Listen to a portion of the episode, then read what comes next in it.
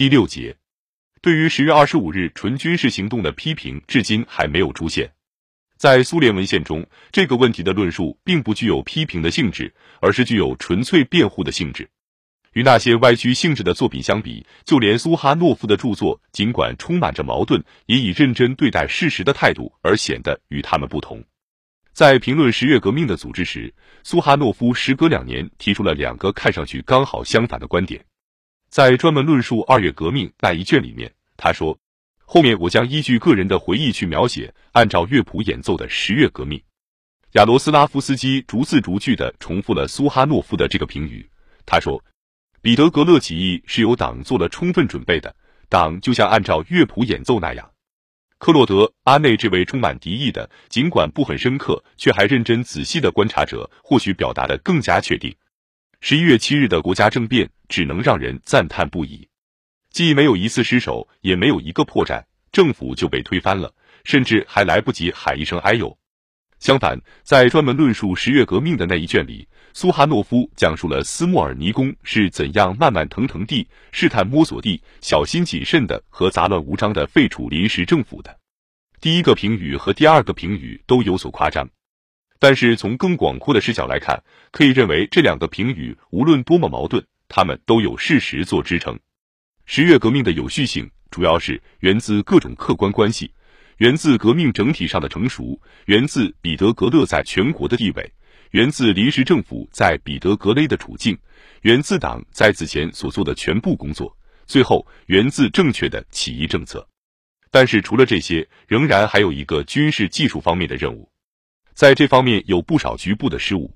如果把它们连成一个整体，那么就能给人以工作盲目的印象。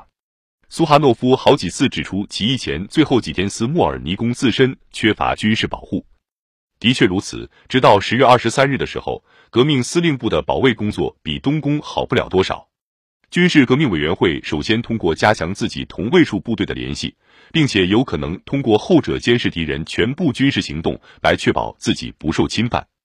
该委员会大约比临时政府早一昼夜开始采取比较重要的带有军事技术性质的措施。苏哈诺夫很有把握的表示，二十三日白天以及当日夜晚，临时政府显示出了积极主动。当时有可能攻占军事革命委员会，只需一支五百人的精锐队伍，就足以把斯莫尔尼宫连同附属于他的一切消灭干净。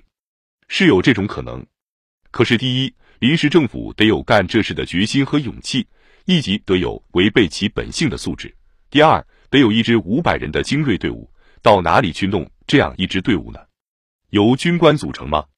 八月月底的时候，我们已经看到了他们作为阴谋分子的作为，非得在夜间活动场所才能找到他们。妥协主义的战斗队已经作鸟兽散，在士官学校，每一个尖锐问题都造成了分化改组。哥萨克的状况还要糟糕。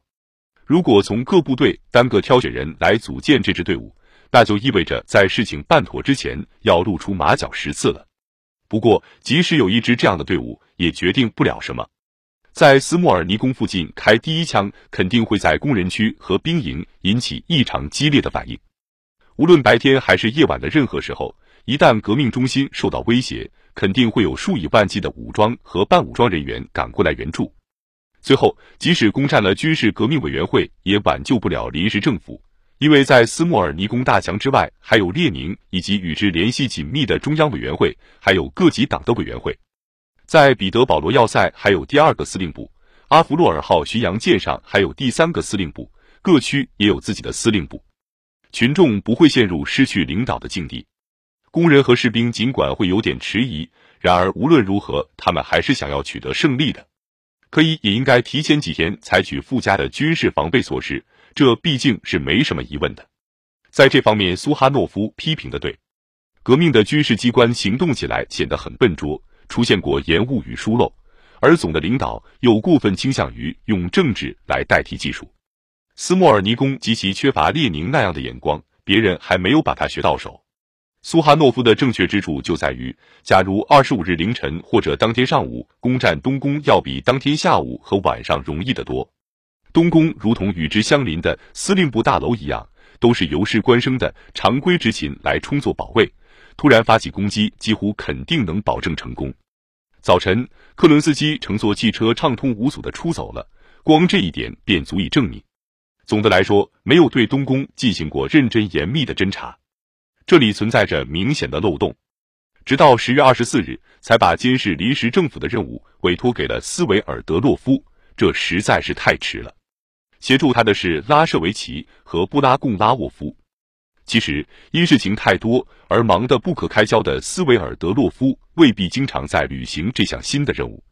在那最炽烈的时刻，甚至这个尽管写进了记录的决定本身，也有可能被他忘记了。军事革命委员会无论如何都过高的估计了临时政府的军事资源，包括东宫的防卫。即使围攻的直接领导人了解东宫里面的兵力，他们还是担心第一声警报会使是官声。哥萨克、突击队员等援兵赶过来，占领东宫的计划追求的是军事行动的派头。当由平民和准军事人员来着手解决纯军事任务时，他们总是乐于在战略上自作聪明。在表现出过多学究气的同时，他们又难免表现出相当明显的软弱无力。